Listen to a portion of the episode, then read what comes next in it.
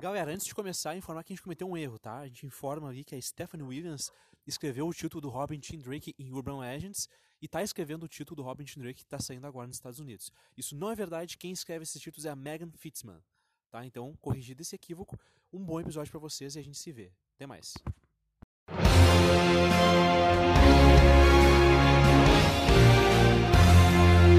Dia, boa tarde e boa noite, decenautas. Tudo bem com vocês? Eu espero que sim. Bem-vindos à Muralha da Fonte, a fronteira final da DC Comics, o seu podcast mensal da editora das vendas. Aqui quem fala é Pedro Kobielski, o Kobe. Gostaria de chamar aqui o meu querido amigo, o emo mais relevante do país no momento, presidente do fã-clube da Casey Brink no Brasil, Pablo Sarmento. Como é que tá, Pablo? Tudo bem? Tudo bem. Como é que tá, galera? Muito, muito feliz de estar aqui novamente, mais um mês, fazendo, gravando mais um podcast. Então, bora, que o assunto é bom. O assunto é bom, vai dar bastante polêmica, vai ser o assunto mamiloso. É, hoje eu é, prevejo choro, ranger de dentes, duelos de espadas, né, para decidir a honra dos participantes. E é para isso exatamente que eu estou chamando aqui a grande novidade desse elenco, a maior hater que se tem de notícia de John Byrne no planeta Terra, Erika Taide. Bem-vinda, Erika, tudo bem? Esquecida, mas nunca esquecida. Muito, muito bem, muito, muito saudosa, muito feliz de estar na presença de vocês. Pau no cu do John Byrne. É, esquecida, inclusive, que vem a calhar muito com esse podcast, né, Erika? É, intencional, intencional. É, a Erika não dá ponto sem nó, né? Não dá ponto. Até porque para ser hater do John Byrne, tem que ter, né, uma certa credibilidade, tem que insistir muito, porque né, é uma figura que tem muitos cara, fãs, né? É, é, e é um problema, né, cara? O John Byrne é um, por uma certa geração, é um ser intocável. Você pode você pode apontar todas, todas as falhas dele em escrita, que a galera não aceita. Eles dizem que é o melhor gibi que eles leram do Superman. E não adianta. É, é, é ele, difícil. ele é tipo o bastardo do Frank Miller com o Marv Wolfman, assim. Só que ele não pegou nada de bom de nenhum dos dois. a Erika ela tem todo um leque de, de argumentações contra o John Byrne, porque é, é difícil debater com essa galera, né? Eles são insistentes. São muitos. Mas isso me lembra uma vez que a Erika tinha um, um, grande leque de argumentações contra o Jim Starlin e se tornou um dos, dos, roteiristas favoritos dela. Então, e eu presenciei isso. E olha isso. Ai, muito difícil é. lidar com, com, as mudanças do tempo, né? A gente regenera, a gente muda. A única, a única certeza que eu tenho dentro do meu âmago é que eu nunca vou gostar de um Burn, né? Então, eu fico feliz é, isso, com isso. isso. Isso é mentira, porque assim, ó, a gente. É, todos aqui éramos do site Terra Zero, saudoso site Terra Zero, e eu lembro muito bem é, a senhora Erika Ataíde, da senhora fazendo texto Como elogiando o Superman do John Byrne. Não, Ou tu acha que eu esqueci? Cripto Talibã. Lembre-se disso. Cripto Talibã. É, o, o, dia, o dia que eu ouvi que eu fui xenófobo. E o, e o, e o Pedro também. Eu também. Eu também o, o John Byrne não é a pior pessoa na face da Terra, né? Eu posso fazer esse elogio pra ele. E eu gosto muito de gerações, eu acho só ruim. Eu não acho uma afronta à humanidade. Mas é. É, esse podcast não é sobre isso, né? É, vai virar um podcast do John Byrne e aí. Não, já, não é um podcast sobre né? John Byrne, daqui um pouco a gente já vai começar. Aí, e aí a gente vai já... começar a falar de Superman vai ser uma bosta. Então vamos é, falar do assunto que é bom. Já teve um pessoal que ficou chateado, né? Dizer que a Marvel não tem clássicos. Ah, né? O que é uma abominação e eu discordo, eu não serei silenciado. Imagina então se a gente ficar falando mal do John Byrne. Vamos pro, pro nosso assunto, gente, por favor. Porque a gente não é. quer perder o ouvinte, tá bom? A gente quer ganhar o ouvinte. Então vamos lá. Quais são os assuntos que hoje nós iremos tratar aqui neste podcast? Vamos falar sobre o crossover dos gibis da Mulher Maravilha, Julgamento das Amazonas. Será esse o título do Brasil? Será? Não sei. Venha conosco e vamos atravessar a muralha. Uou!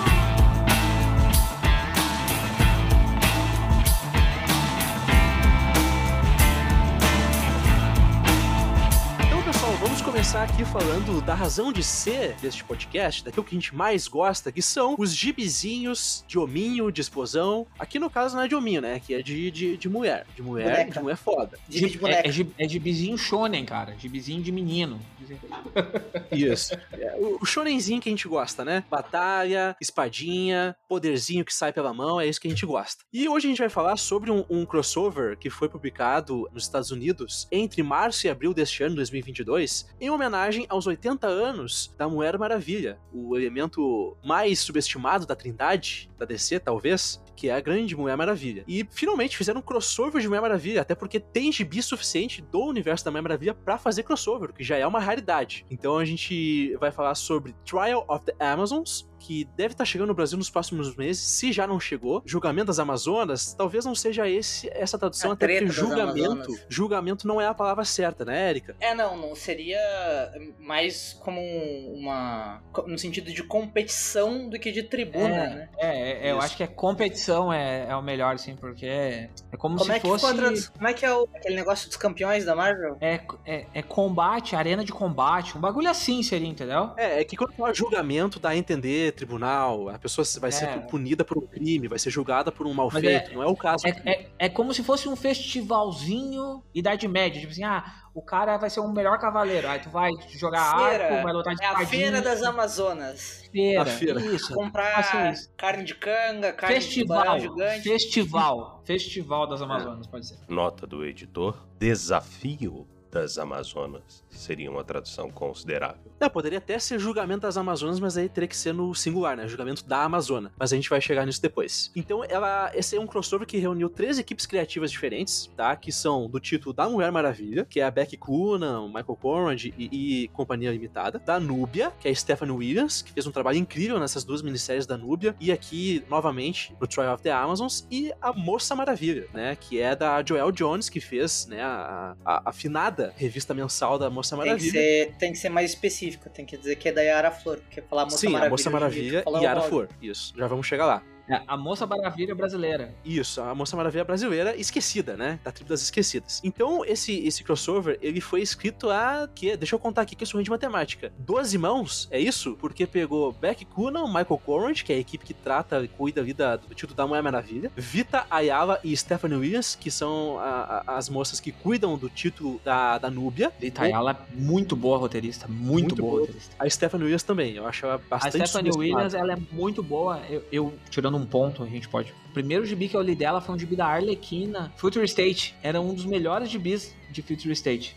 Sim, É, cara. um, Segui. gibi, um gibi muito destacado pra mim em qualidade, concordo. O, a É, eu, de Future eu State acho era que só muito vocês dois leram, então, né? Eu vou ignorar isso. Não, Delfim leu também, gostou pra caramba. Eu me lembro do- da live. Delfim bom. tipo, muito feliz com o gibi. Tá, chegamos a três segue aí. pessoas. Três pessoas leram. Então a gente vai seguir em O- frente. o- o- to- todos, todos os fãs da Legião leram. Todos os Não, fãs da faltou Legião. HDR, então. É, o HDR não leu isso.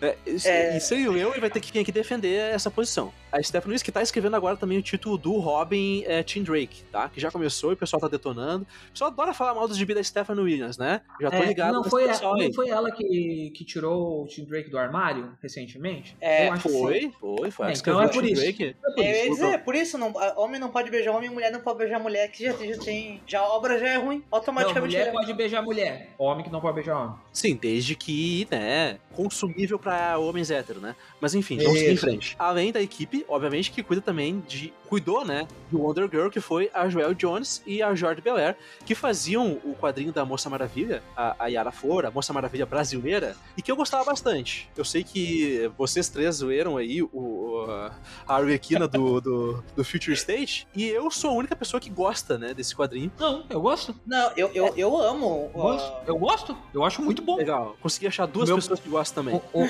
o, o meu problema é que eu acho que a galera pegou muito pesado com a Joelle Jones por causa do- da forma que foi retratado. Eu acho que a galera brasileira, principalmente, pegou muito pesado, sim, essa questão Eu de acho que a gente ah, pode- por que, que não, por que, que não tinha um- uma pessoa indígena acompanhando aquele rolê todo? E até, até eu tava lendo a entrevista dela que ela falou, ela disse que conversou muito com a Adriana Mello pra poder conseguir dar uma melhorada no formato, na- nas coisas. Quando ela veio no Brasil também, ela leu muita coisa, ela estudou, e tipo, eu sou muito chato nesse momento, assim, tipo, ah, é só aquela pessoa que pode escrever sobre isso? Eu acho que não. Ela pode errar? Pode. E se ela entender que ela errou e ela quer melhorar, pra mim tá ok. O problema é isso. A galera, a galera foi muito. Ô, Fabi, é, não há nenhuma garantia de que se tivesse uma pessoa brasileira escrevendo, que a pessoa, essa pessoa não ia cometer equívocos também. Eu, eu iria mais longe. Eu, eu, eu vou cometer a atrocidade aqui de dizer que eu acho que uma pessoa gringa. Érica, tu tá aqui pra Foi. cometer atrocidades, tá? Porque, porque enfim, é, eu acredito que uma pessoa gringa tem mais capacidade de se distanciar da nossa realidade e escrever de uma maneira sóbria uma personagem como a Yara, porque ela não é uma personagem realista, né? Ela é uma personagem fictícia. Ela, nem, não, é nem, ela não é amparada por nenhuma lógica real. E fazer uma releitura de mitos brasileiros, sejam eles nativos ou, ou que se criaram através do, dos tempos, com imigrações e outras formas de Do que se tu botar, tipo, com todo respeito a Bicos e a Trina Mello, mas que são pessoas, elas são brasileiras, elas são excelentes escritoras, são excelentes criadores, são excelentes artistas e desenhistas. Eu acho que a gente fica preso à nossa narrativa de brasileiro quando a gente vai falar dessas coisas. O que não tem problema para uma obra autoral. Para a personagem da Yara ela vai ficar muito presa à realidade brasileira de uma maneira que não, não, Eu não sei se eu me faço entender. É, eu não tô afirmando que, a, que, que se tivesse brasileiro envolvido ia sair porcaria, entendeu? Estou dizendo que, mesmo que tu tivesse uma equipe amparada por brasileiros ali, né, e tal, ou até pessoas indígenas,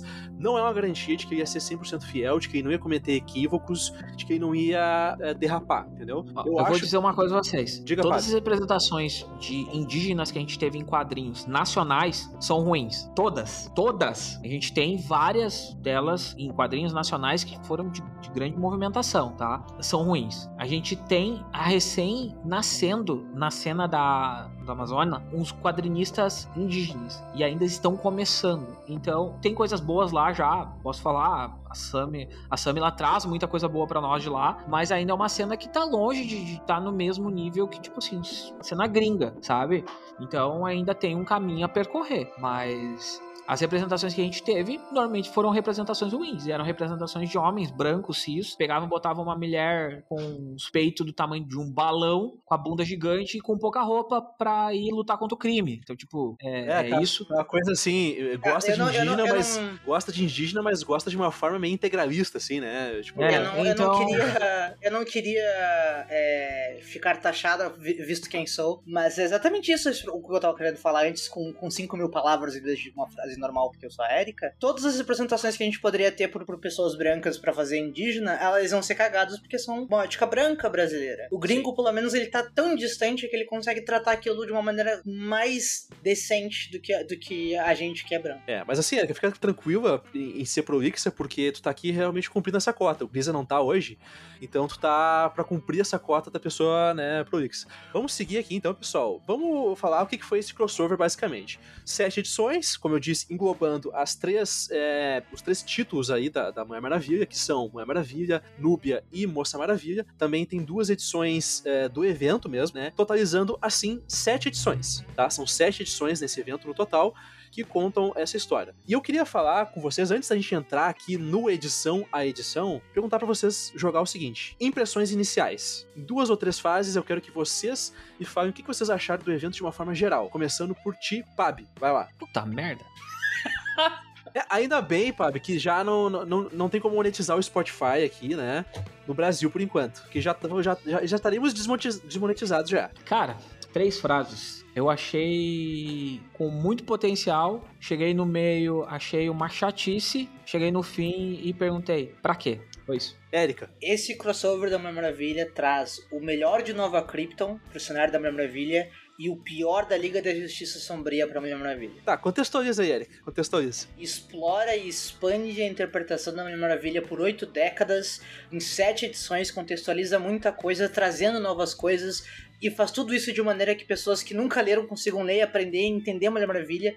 E é lindo e é decente e tem carinho pelas coisas diferentes do, da Mulher Maravilha que se contradizem e consegue desgastar mais de 40 páginas apenas em monstro gigante mal quer bater, juntar irmãs e espadas bater em monstro gigante mal podia ser resolvido no diálogo, todo um contexto baseado em, no próprio, na conquista de, uma, de uma campeã das Amazonas, no plot inicial do evento. Não precisava ter ficado preso, ao, vamos chegar depois ali, mas é a questão do caos. E o, porra, é uma das piores coisas que eu já. É, adorei a história, mas uma das piores coisas que eu já vi, eu já vi isso em outros lugares, não é original daqui essa ruindade. Outros eventos também tem, mas tem, tem um cara que aparece no evento, literalmente para dizer evento. Hum, começa, começa o bagulho dele, ele aparece no final. Pois é, né? Teve o evento. Não faz nada, não devia estar ali. Sim, sim. Tá. É, você sabe que assim, eu- o meu sentimento, ele é de que, obviamente, ele é muito bem intencionado. Obviamente que eles tomaram decisões corretas, editorialmente falando, né? De, né, de tipo,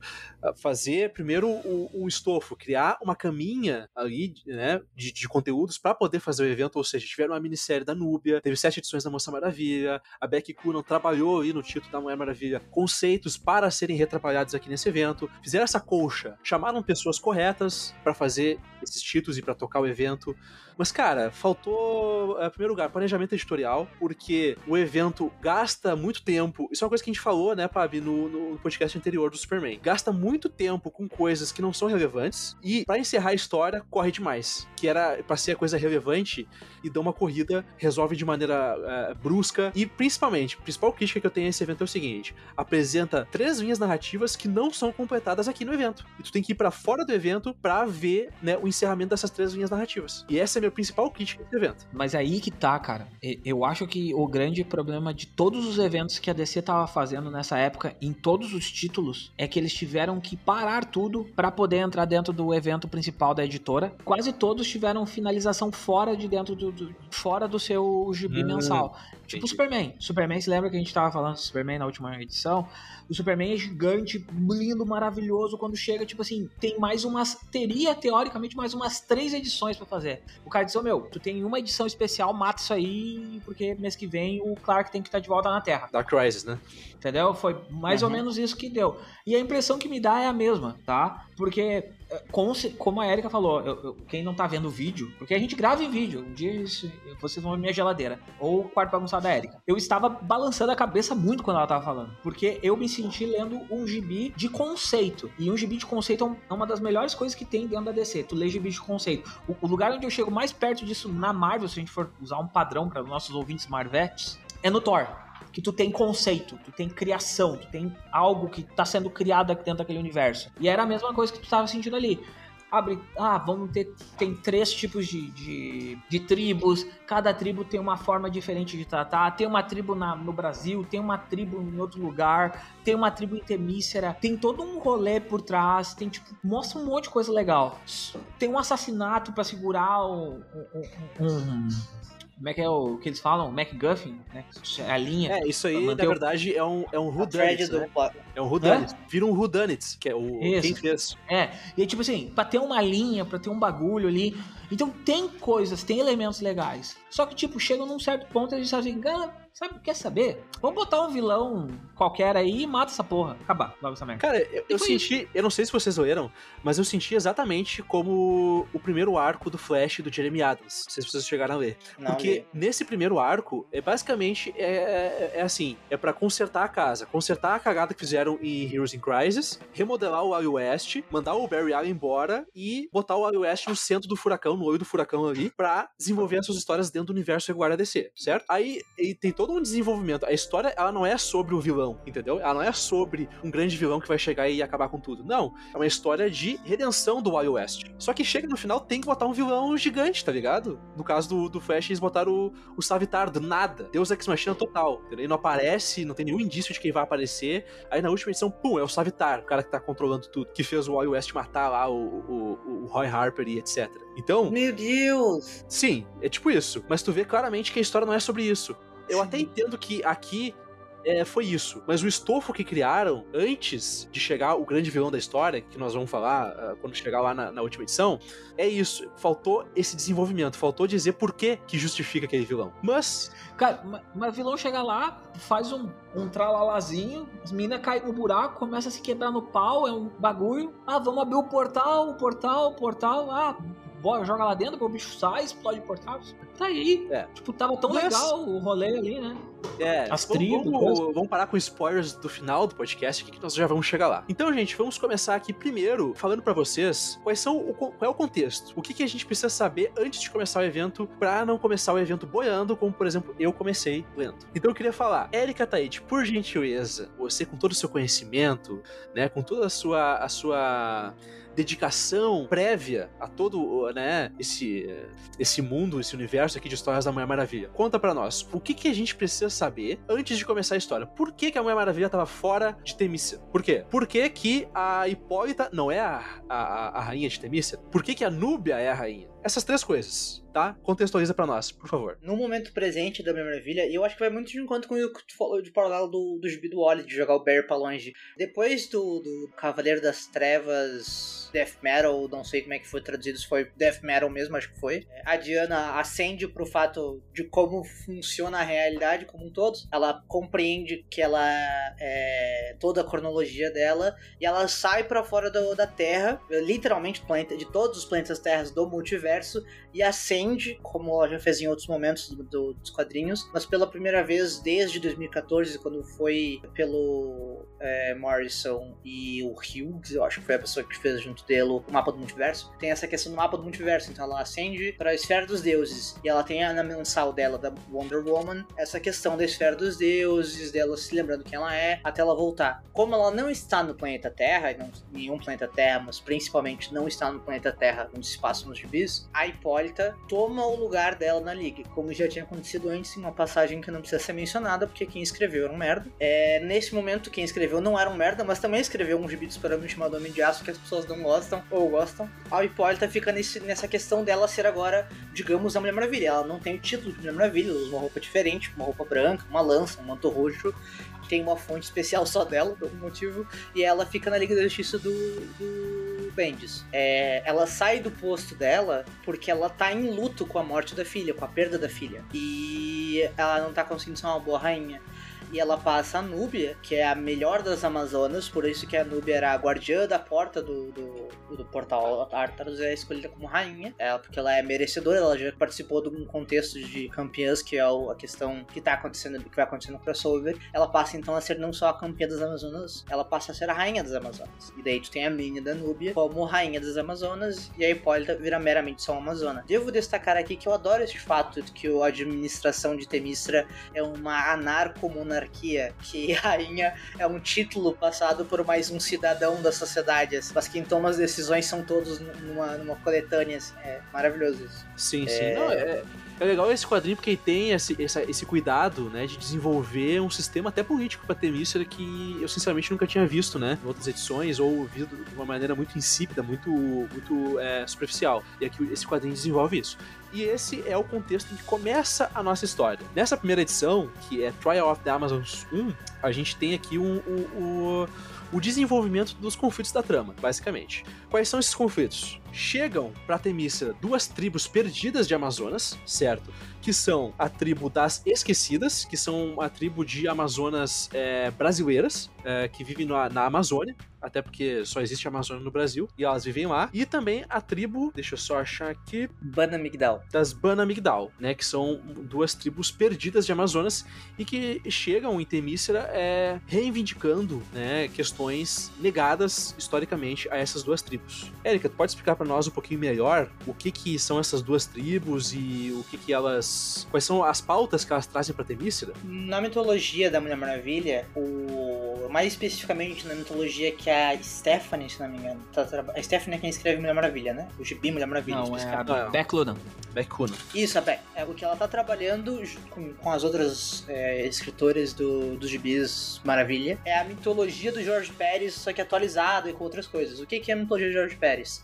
As Amazonas são todas reencarnações de mulheres que morreram de violências por homens, etc. Não vou entrar em todo o ler dessa mitologia, mas a questão é, em algum momento específico desse, desse contexto, tinha a Hipólita como rainha e a Hipólita falou, nós somos pacifistas. As deusas, Afrodite especificamente, disse que nós temos que ser pacifistas e só levantar armas quando necessário. Atalanta, se não me engano, esse é o nome dela, falou, não, isso é um absurdo, e saiu, foi embora. Isso lá em 3000 a.C. E Atalanta desapareceu. E anos depois, não sei que década que isso aconteceu dentro da cronologia, mas na vida real foi ali nos anos 80, 90, surgiram as bandas, apareceram as bandas Migdal, que são as Amazonas da, com a herança do, do, da Atalanta, que a, a Atlanta está viva, pois ela é uma imortal, uma Amazônia imortal, enquanto que as outras Amazonas de Banda Migdal são mulheres mortais, que são treinadas nas artes das Amazonas mas com os, eh, entre aspas, pecados do mundo dos homens. Por isso elas usam armas de fogo, coisas assim. E elas são a favor de violência como uma ferramenta de solução e de acabar com. Elas são tipo uma versão soft do Killmonger de Temícera. As Esquecidas literalmente surgiram em 2022 e são uma incorporação do, de uma questão real, que são é, tribos de mulheres guerreiras na região das Amazonas, que deu origem ao nome Amazonas para o estado. Diversas histórias em diferentes do que hoje a gente considera país, em diferentes países ali ao redor do Amazonas, foram incorporadas em uma única tribo dentro da lógica da DC, que são, tem muitos nomes, mas hoje em dia usam esquecidas, elas fizeram questão de serem esquecidas. Mas elas foram até a ilha, pois a, não há uma campeã protegendo as, o mundo da Porta do Tártaro, porque a antiga campeã virou rainha e alguém tem que ser a campeã. E a campeã tem que ser a melhor amazona. E como elas são amazonas, elas estão indo lá para participar, porque se alguma delas for a campeã, a campeã tem que ficar lá, elas têm que prestar esse serviço. As bandas então... querem, querem ganhar porque elas querem os, os, os poderes das Amazonas, de mortalidade para todas elas. Então, basicamente é isso. É, são duas tribos perdidas, digamos assim, de Amazonas, que a, a gente tinha antes o conceito de que quem vivia em Temícera era as Amazonas. Agora a gente tem as Temicirianas, certo? Nós temos as Banda Migdal e nós temos as Esquecidas, que são três tribos diferentes, mas são todas Amazonas, certo? Então essas duas tribos chegam a Temícera pleiteando a vaga de Guardiões do Portal, Guardiãs do Portal. Se decide que, para uh, ah, se chegar a um consenso de quem é, vai ser feito esse Trial of the Amazons. Torneio. Torneio. torneio. Vamos chamar de torneio. Torneio das Amazonas. Vai ser feito um torneio, né? Onde a, a Amazona vencedora será eleita a guardiã do portal, certo? E cada uma dessas tribos vai eleger uma campeã que vai lutar nesse torneio, certo? Então nós temos as consequências políticas desse encontro, né? Os encontros dela com a Núbia, com, delas com a Núbia, com a Hipólita e a, a ponderação que chegou a, a, essa conclusão. Vamos fazer esse torneio para decidir quem é que vai uh, guardar o portal. Até que, depois delas fazerem toda essa ponderação e chegarem à conclusão, acontece um fato, acontece um assassinato que muda toda Não. a perspectiva da história. Eu ia mudar pra falar de outra vez. Papa. Eu ia falar que, na verdade, as, as bandas Migdown lá, a, eu me esqueci o nome da, da outra rainha, da a princesa, Faruka. na verdade. A Faruka. Faruka, Faruka. isso. Baita, baita, gostei muito dessa personagem. Ela chega pra Núbia e diz assim: Núbia, seguinte, vamos fazer o torneio, mas quem for campeã, a gente também vai, vai ser a rainha das, das Amazonas. E aí todo mundo fica tipo, putz, e aí, cara, como assim? A Núbia ganhou. Aí ela disse: Não, tu não pode virar a rainha porque a Hipólita quer. Então vamos fazer no torneio também. Aí a Nubia, não, beleza, então tá, vamos, vamos fazer. E aí, aí após isso, acontece o que o Pedro ia falar. Isso, aí tudo tá caminhando pro que aparentemente vai ser um torneio entre as Amazonas e tal. Uma coisa meio Pantera Negra ali pra decidir quem é que vai ser, né? Um torneio é. físico, né? Pra decidir quem é que vai ter certos cargos e certas funções. Até que a história ela é interrompida, digamos assim, e é estabelecido um novo conflito pra história. Que eu achei que a história ia ser sobre isso a partir daquele momento. Que foi o assassinato da Hipólita. A Hipólita, depois de ter visto a sua amada Philippus, né? Ela vai lá pros seus aposentos e ela aparece morta, envenenada. E aí que se estabelece acontece o, o, o, que se imagina que vai ser o principal conflito da história. E aí, Erika, o que, que tu achou desse gancho, desse, desse cliffhanger que foi deixado nessa primeira edição e o que, que tu achou dessa decisão aí de matar Hipólita? É, primeiro, um absurdo matar Hipólita. Como ousa matar Hipólita? Segundo, de como roteirista, assim, sensacional, genial matar Hipólita. Mas eu ainda tô puta como leitora que mataram a Hipólita. Porque eu não posso matar a Hipólita. Mas foi um gancho muito bom. E é uma ferramenta de trama excelente para nas outras edições mostrar como os Amazonas não são do mundo dos homens, mesmo que cresceram nele. Porque se fosse game, mesmo se fosse tipo, sei lá, qualquer outro tipo de história com, com pessoas do nosso mundo, não faria nenhum sentido o que elas fizeram nas outras edições. Alguém ia tentar usar isso como uma oportunidade política. Alguém ia usar isso para se aproveitar que alguém tá num momento fraco, num momento ruim. Não existe desrespeito de ninguém no momento de luto pela Hipólita.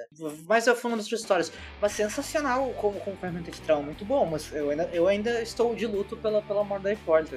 Estou esperando pra ela voltar, né? Acho muito uma puta falta de sacanagem.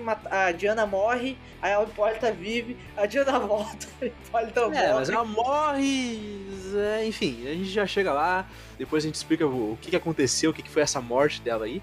Mas, e aí, Pablo, o que, que tu achou dessa primeira edição? Tu acha que ela estabelece bem os conflitos pra trama? e se tu acha que esse cliffhanger é, serviu, assim, pra, tipo, dar um start na história. Então, eu acho que ela estabelece muito bem, assim, os conflitos da trama. Dá pra te entender muito bem que vai ser um rolê, tipo assim, é um torneio, uh, vai ter um combate, a galera vai entrar num... É como eu falei, né, do mangá shonen, quando tu não tem trama, tu joga um torneio no meio pra galera, pelo menos, deixar a galera ir movimentando. E dá certo, vende, sabe? Então, foi legal. Aí quando mataram a Hipólito, espera aí, eles não vão seguir esse caminho. Esse caminho vai ser posto de lado. E aí que tu toma o. que tu começa a entender o que, que vai acontecer nessa história. E essa edição, eu acho essa edição muito boa. Muito, muito boa essa edição. Até a edição 4 até o quarto capítulo, mais ou menos, quarto, quinto capítulo, dá pra te dizer assim, bom, bacaníssimo. Aí depois o bagulho, o bagulho desengrena. Interessante que, embora a, o story, né, digamos assim, o argumento é, seja escrito por essas 12 pessoas, por essas 12 mãos, né, por essas seis pessoas, cada edição vai ter, digamos assim, a redação final de uma pessoa só.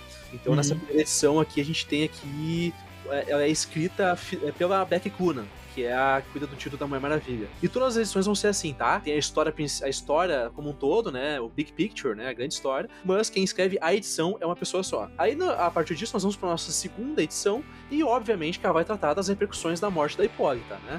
E assim, primeira coisa já que eu quero dizer, eu fiquei um pouco confuso, eu, eu não entendi a decisão criativa de tu matar a Hipólita, que é a mãe da Mulher Maravilha, que a Mulher Maravilha é a protagonista dessa história, ou deveria ser, e a história toma a decisão de não mostrar a reação da Diana a essa morte. Eu não fiquei sabendo no exato momento que ela soube que a mãe dela tinha sido assassinada. Eu achei uma decisão uh, criativa, narrativa, bem esquisita. Aí eu queria ver, Érica, tu também achou isso? Ou tu acha que resolveram legal aí essa história de mostrar o luto da Diana com a morte da mãe? Eu acho que foi bem apresentado, porque entra mais a fundo no, nas partes do crossover, né? Me sinto estranho de chamar crossover um bagulho que é fechado nos gibi da Mulher Maravilha, mas nas, nas edições do gibi da Diana. Porque a, a história imediata do, da morte da, da, da, da Hipólita, ela se, que é a que a gente tá falando mais agora, ela é núbia, né? Ela é do gibi da Núbia. Uh, e daí tem mais ênfase na Núbia do que nas outras pessoas. Isso é uma decisão controversa, eu diria, mas que eu acho melhor, porque do contrário, acontece tipo o crossover da CW. Não sei se essa é uma referência muito antiga, não sei nem se existe CW ainda, mas é em que tu tem crossover entre séries discrepantes e os plots são todos resolvidos entre essas séries. Então tu tem, digamos que tu tem coisa de Legends of Tomorrow na série da Batwoman, vejo tu ter na Legends of Tomorrow. Acho que é melhor que separar, porque tem gente que não vai querer acompanhar o crossover, vai só ler uma maravilha. Então, eu achei uma porcaria isso que eles fizeram. Porque primeiro eles botaram o segundo capítulo na mini da Núbia. Então, tipo assim, a mini da Núbia é o último capítulo da mini da Núbia, é essa história jogada lá. Tipo assim, ah, é o último peso, bota aí. É isso. E assim, como o Cobb falou, mostra mais o lado da Nubia, aquela coisa toda, o que, que tá acontecendo. Não vão mostrar de, de fato o que, o que a Mulher Maravilha sentiu no momento, porque vão jogar isso lá no começo do gibi da Mulher Maravilha no terceiro, no terceiro capítulo. Então acaba sendo tipo assim: ah, nesse momento nós vamos ver aqui o uh, queimarem a, a Hipólita, terminar, né? E os rituais, a, né? É, os rituais todos. E a Mulher Maravilha, a Diana, virada no Jiraiya, querendo pegar qualquer pessoa que ela achou que pode ter matado a mãe dela. E aí é escolhida a Cassie para ser a, a investigadora do, do assassinato. Até agora eu não sei porque é a Cassie, mas é a Cassie. É, porque, ela, porque ela faz parte de um, de um trisal poliamoroso com o maior detetive do planeta, que é o Tim Drake. Ah, tá. Ah, faz sentido, faz sentido. É, então, enfim, é, eu achei esquisita essa decisão, porque a, essa edição ela se ocupa muito mais de tratar das intrigas palacianas e de todo o conflito que gerou a partir da morte da Hipólita, e não, não vai no cerne da questão, que é o impacto da Hipólita ter morrido, entende? Então, poxa, qual foi o impacto da morte da Hipólita para Philippus, que é a companheira dela, que é a esposa dela? Qual foi a, a, o impacto para Diana, que é a filha dela? Entendeu? Qual foi o impacto eu... para as outras Amazonas? Entendeu? Vocês... Que tinham na Hipólita uma líder, entende? Então, esse foi um problema que eu tive com essa edição. Eu acho que faltou uma conexão emocional maior com o fato gigantesco que é a Hipólita morrer. Vai, Eric. Eu vejo muito mais no estilo da, da Yala um, um mostre e não diga, acompanhado de uma quantidade absurda de, de, de diálogo, que eu adoro, né? Porque eu, eu gosto de Bendis, né, gente? Tipo, eu não, eu não sei até agora por que, que eu não gosto do Chris Claremont. É, mas enfim, ela conta na edição Eu, 6 de eu, eu, eu sei por que que tu gosta. Por que, que eu gosto do Claremont? Eu não gosto do Claremont. Ou porque eu gosto do Bendis. Eu sei porque tu gosta do Bendis, mas segue. Ok, é. Tô, tô, tô, tô conseguindo minha curiosidade, é um trabalho melhor que o crossover da, da Maravilha. Mas o que eu ia dizer é que o, a mini da Núbia, essa, né? Da Núbia as Amazonas, ela trata muito de Amazonas específicas que recém surgiram, etc. E a edição 6 ela parece muito centrada nisso. E ela mostra o luto de todo mundo ali de maneiras não verbais, salvo a das pessoas que é mostrado de forma verbal, principalmente a Núbia. E a Philips, por exemplo, a Philips que aparece muito em Núbia e nos gibis da Minha Maravilha quando mostra Temícera, ela, tal qual todas as outras Amazonas, ela é impecável. Ela é escultural, ela é linda, ela é bela e ela tá sempre com o cabelo bem feito. E tiveram decisão criativa de, a partir da edição pós-morte de Hipólita, ela estar particularmente desarmada. Ela tá com o cabelo desgrenhado, preso de qualquer forma. Ela tá com roupas grandes, assim, que tapam todo o corpo dela. Ela não tá nem aí pra mostrar a beleza dela, porque não tem ninguém para ela mostrar a beleza, porque a pessoa que ela mais ama no mundo não tá mais ali. A Diana, que é a, a diplomata que dialoga e que traz a paz, ela tá quieta, estoica e em busca de vingança. A morte da Hipólita, ela desencadeia um uma inversão na estabilidade das pessoas. A Faruka, por exemplo, que ela é sempre ousada, sempre busca um momento de virar as pessoas, de deixar as pessoas putas, ela fica calma, ela deixa Traída, todo mundo né? momento. Exatamente. A Atalanta fala muito mais do que ela fala normalmente. É, não tenho como dizer qual foi as mudanças que aconteceram com as mulheres da tribo da esquecida, porque elas não dão nem um pouco. Não tem nada de baseado nelas pra ser invertido. E a Yara não tem reação nenhuma, mas o da Yara tá meio correto, porque, tipo, chegar na- no aniversário do teu amigo e descobrir que o tio favorito do teu amigo morreu naquele mesmo dia, tu fica tipo, porra, deve ser foda, mas nunca vi na vida, sabe? Ela teve uma conversa com a, com a Hipólita na vida e foi uma conversa bacana, mas foi isso pra Yara. Sim, eu acho sim. que tem, tem essa maneira da Yala de tratar a- o luto de uma maneira muito sóbria, que eu gosto, ao mesmo tempo que eu concordo que criativamente é um problema, porque o resto da Mini não é nem um pouco sóbrio. Ele é uma aventura, ele é uma odisseia épica, homérica. E a Yala, ela é pé no chão, ela é maravilhosamente, assim, o melhor de Cavaleiros do Zodíaco e o pior de Tolkien. A Erika, assim, parabéns, a tua, a tua argumentação tá muito bacana, gostei mesmo, parabéns. Mas não me convenceu. Ficou esquisito não saber como é que a Diana reagiu quando a mãe dela morreu. Mas vamos, eu achei interessante o seguinte, quando tem aquela- aquelas discussões ali sobre o que, que deveria ser feito, e debates políticos envolvendo questões... Cara, eu fiquei sentindo o seguinte, se esse gibi tivesse sido escrito pelo Ta-Nehisi Coates, tá, que escreveu o gibi do Pantera Negra e tal, seria muito melhor, porque ele, ele tem o domínio desse tipo de, de debate, entendeu? Esse tipo de discussão. E aí ficou um pouco meio, sabe, superficial e tal. E eu acho que exigiu uma pompa maior que não tem aqui. Mas enfim, não foi ele que escreveu, foi a Stephanie Williams e a Vita Yala, que eu gosto bastante das duas, mas eu acho que faltou um pouco de atingir esse, essa formalidade que esse tipo de debate e discussão merecia. Seguindo a edição, a gente eh, tem acesso aqui a Diana tendo um comportamento meio fascistinha ali, né? Vamos combinar. Obviamente que ela tá enlutada pela morte da mãe, que ela tá triste, que ela tá puta e que ela vai eh, fazer o que for necessário pra descobrir quem foi. Mas, poxa, ela quer pegar e simplesmente interrogar todo mundo com o laço da verdade pra descobrir quem é que matou a mãe dela. Diana é meio, meio fascistinha, meio departamento da verdade ali, né? Meio DOPS, meio. meio. meio DIP. O que, que tu achou disso? Então, cara, foi um, um comportamento que eu não esperava da Diana. E aí. E eu acho que isso faz sentido com, com o que a Erika falou sobre a forma que o luto mexe com ela, né? A partir do momento, mesmo ela não falando, e ela não estando, ela não tendo, né? O luto mexe com, pessoa- com as pessoas da forma mais diferente possível. E todos nós três que estivemos aqui passamos por esse luto e tivemos que lidar com ele não faz muito tempo Sim. né? Uma pessoa muito próxima a gente. Então, cada um teve a sua forma de lidar e essa foi a forma de lidar dela. Eu acho até bem interessante ela ter tentado ter feito isso, porque vira trama cena de tipo assim, alguém matou e alguém vai ter que responder e eu vou achar quem é. Então, e eu achei muito interessante da Núbia, a Núbia ter parado, pensado assim, cara, se eu deixar a Diana, que tá totalmente tomada pela amargura da morte, pela perda, vai dar merda. Ela vai acabar fazendo uma coisa muito horrível. Então, deixa eu pegar a Cassie aqui e vou deixar a Cassie cuidar, porque a Cassie, mesmo que a Cassie tenha conhecimento da, da, da Hipólita, ela tá de fora. Ela não tava participando de nada, ela não estava sentada na mesa, ela não ela nunca fez parte disso aqui em Temícera. Ela é uma deusa, mas ela nunca fez parte disso. Então deixa alguém de fora cuidar disso. E aí bota a Cassie pra cuidar. Sim, sim. É. Só pra contextualizar, a gente já tinha falado, mas a Núbia, ela elege a Cassie, né, a antiga Moça Maravilha, para ser a investigadora do caso. Então é ela que vai ir atrás das pessoas e tal. Até porque é aquela história bem Agatha Christie, né? Tipo assim, morreu uma pessoa dentro de uma ilha. Então só pode ter sido alguém de dentro da ilha. Então, né, Não, vamos mas- descobrir quem foi. E diga, Erika, pode falar. É, mas con- convenhamos que eles fazem uma paródia maravilhosa de Agatha Christie, né? Bem na cara, assim, bem... É, eu, eu, eu amo as reações das Amazonas ao fundo com a, com a, com a Cass agindo como detetive com narração no ar. As Amazonas, pelo amor de Deus, mulher, não nos deixem em paz.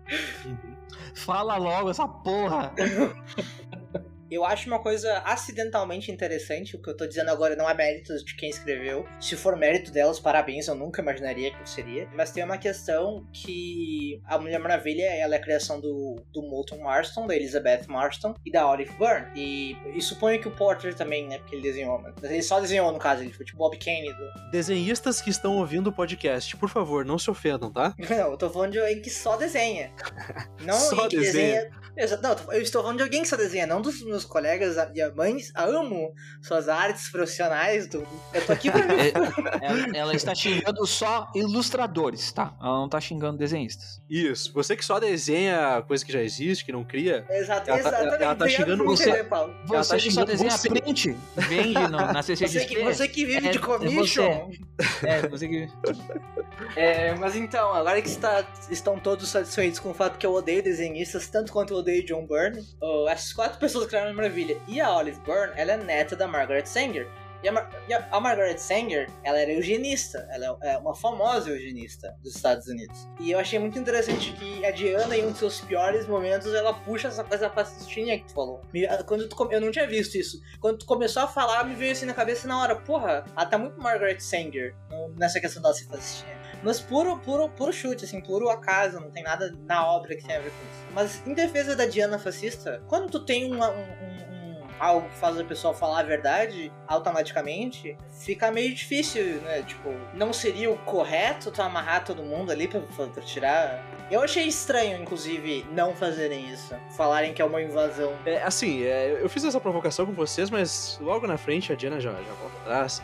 Né? Eu quis botar um temperinho aqui pra vocês. Depois disso, a gente vai pra nossa terceira edição, que é, é, volta pro título da Mulher Maravilha, né? Então aqui já volta aquela equipe, Becky Coonan, Michael Cornett e etc. E aqui aparece esse personagem que a Erika falou aí no começo da nossa discussão, que é o cara que tá ali porque é um evento, né? Tipo assim, sempre tem que ter uma coisa misteriosa ali acontecendo. A história começa dentro do portal, o portal do destino. Alguma coisa estranha tá acontecendo. Vale lembrar que lá no começo ficou definido que é, o torneio ele é pra definir a guardiã do portal, certo? Mas, provisoriamente, enquanto está acontecendo o torneio, foram delegadas três, três mulheres, né? Três amazonas, pra guardar esse portal. Tipo assim, um comitê pra guardar esse portal enquanto o torneio não é resolvido. Aí vai ter uma representante de cada uma das tribos. Uma temiciliana, esquecida, e uma. Ajuda aí, Erika, esqueci. Uma, uma das Amazonas de Bana Migdal. Então, coisas estranhas começam a acontecer e é óbvio que já fica claro pra nós que é, vai sair alguma coisa do portal, né? E o que vai eventualmente acontecer ali na frente. Mas aí aparece esse personagem super esquisito, uma aparência meio. é, o cara tá quase morto, e aí tá ali. Sempre todo evento de quadrinho tem isso, né? O personagem que tá ali e que vai trazer uma resposta mais ali na frente. Nesse caso aqui não acontece, porque não traz resposta porra nenhuma. Mas tá ali. Ele é tipo Libra em crise final, só que o Libra é, é escrachado que ele é isso. Ele é literalmente isso. Tanto que quando chega um momento em que ele não é mais relevante, ele desaparece. Fica só a roupinha dele, porque ele é tipo um McGuffin que anda. O Alton, ele não se deu nem o, o, o desprazer de ser engraçado como um papel dele no quadrinho. Ele é só o papel dele, né? mais pura preguiça. E, e, o pior de tudo é que, tipo, não é nem a primeira aparição dele. Ele apareceu antes no, no, é, no caminho para. Sim. Ô, Erika, aproveita e diz pra nós quem é esse personagem aí. Explica para nós direitinho quem ele é. Ele diz pra Diana que o povo dele foi massacrado para que elas pudessem morar na ilha e que os deuses dela mataram o povo dele. E ele é o último do povo dele. E ele vai conseguir de volta a ilha. E aí ele não tem nenhuma prova de nada do que ele tá falando. E a Diana fala, tipo, tu vem aqui pra mim no meu dia de folga, que ameaça um monte de gente e, fica, e diz que, tipo, meu povo cometeu genocídio, matou teu povo, sem prova nenhuma, que vai matar meu povo pra tomar ele de volta. Sim, coragem. Sai no soco com ele, ele desaparece, segue a revista da Minha Maravilha. E daí ele só aparece de novo pra é, soprar o berrante e só aparece de novo pra falar no Porto Sol como vilão de anime, tipo. Sim. É. Essa é a profundidade dele, é isso tudo que tem sobre ele, todas as cenas. É, é um cara que tá aí pra cumprir um papel. Claramente é isso, não tem nada além disso. Mas ele aparece ali nas sombras e tal. E é nesse momento que a Diana, né, depois de ter esse arrombo fascista dela, ela resolve ir no tempo de Atena, que é Atena é a deusa da sabedoria, para entender o que, o que fazer, buscar respostas, né? Porque claramente ela percebeu que ela tava sendo uma fascista e ela foi fazer isso. E aí aparece um fantasma, aparece um fantasminha, aparece um fantasminha lá que eu nem sei se é recuperado na história depois, também foda-se. Yes. Uh, e aí ele dá uma provocaçãozinha com ela lá e deu, é isso, né? Aí no final dessa história que ela decide que ela vai entregar o laço da verdade pra Núbia, porque ela não quer ceder à, à tentação de fazer isso que ela tinha se proposto a fazer, que é ir atrás de cada uma, botar o laço da verdade e arrancar a verdade, né, da, da maneira mais, digamos assim, invasiva possível. Eu achei essa edição aqui meio perdida. Não sei o que vocês acharam. Essa terceira edição, para mim, é meio dentro dessa levada que a Erika falou. É ela tenta continuar os acontecimentos da revista Mãe Maravilha e do crossover ao mesmo tempo, e meio que caminha entre essas duas coisas e não desenvolve nada. O que, que tu achou, Fábio?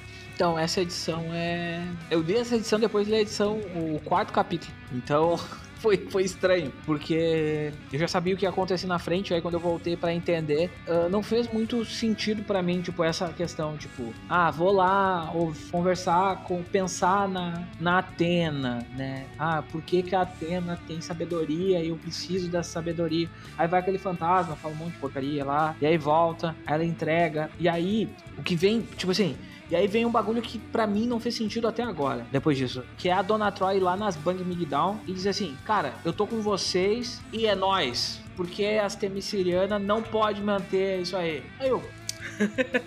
Cara, o que, negócio... que a Dona Troy tá fazendo ali, velho? Tipo assim, é só pra dizer que a Dona Troy tava ali? É um negócio de jogo de luta, né? Ah, vai ter que ficar dois times, né? Então bota ela ali nesse time, foda-se. Vai, Eric. Uma das 25 mil origens da Dona Troy, e eu amo que eles brincam com esse fato mais pra frente, é que ela é feita de do, do barro, da, inclusive eu nem sei como é que isso funciona dentro do cânone, porque a Hipólita tá morta agora, porque ela é feita de carne, mas Hipólita foi transformada em barro pela Era, do barro dela foi moldada a Dona Troy. Isso não é canon mais, mas tudo é canon, então foda-se. E só que a questão principal disso é que ela foi muito excluída do, das Amazonas. E existem outras origens da, da Dona Troy que também tem isso, que ela não é tratada como uma Amazona igual. Principalmente porque a primeira origem dela é que ela não é uma Amazona igual, né? Que ela é um holograma da Diana, um monte de coisa que eu não vou entrar em mas a questão é. Cara, pra mim ela nunca foi Amazona também.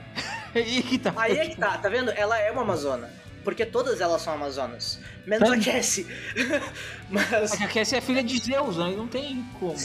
Ou não, né? Eu não sei lidar com o fato que ela tá sendo escrita nesse crossover como filha de Zeus, mas parece que vem a mão do editor assim e põe neto, põe aquele grandfather, antes dela falar father, assim, grandfather, pelo canon, chama o policial do canon ali. É, mas enfim, ela tem essa questão dela não ser tratada como uma Amazona, quando ela é uma Amazona. Ela cultua outros deuses, que nem as Banu Migdal, cultuam os deuses do Egito, ela cultua a Astitas primordiais, e ela vai até as Banu Migdal e fala: Eu sei a dor de vocês, que é não ser reconhecida como Amazona, não é ser tratada como uma igual pela de Temícera, e nenhuma Amazona deveria passar por isso. Então, como eu tenho superpoderes, sou forte pra caralho, voo, sou resistente, eu sou a melhor chance que vocês têm dessa igualdade. E como uma campeã da igualdade, eu lutarei por vocês. Porque se ela ganhar em nome da Banda Migdal, todos os Bando Migdal vão ter direito de, de viver em Temícera. É, eu senti que ela tava afim de briga. Ela tava afim de quebrar pau, ela tava afim de dar soco em alguém. E aí, ah, eu vou então. É, eu senti isso, entendeu?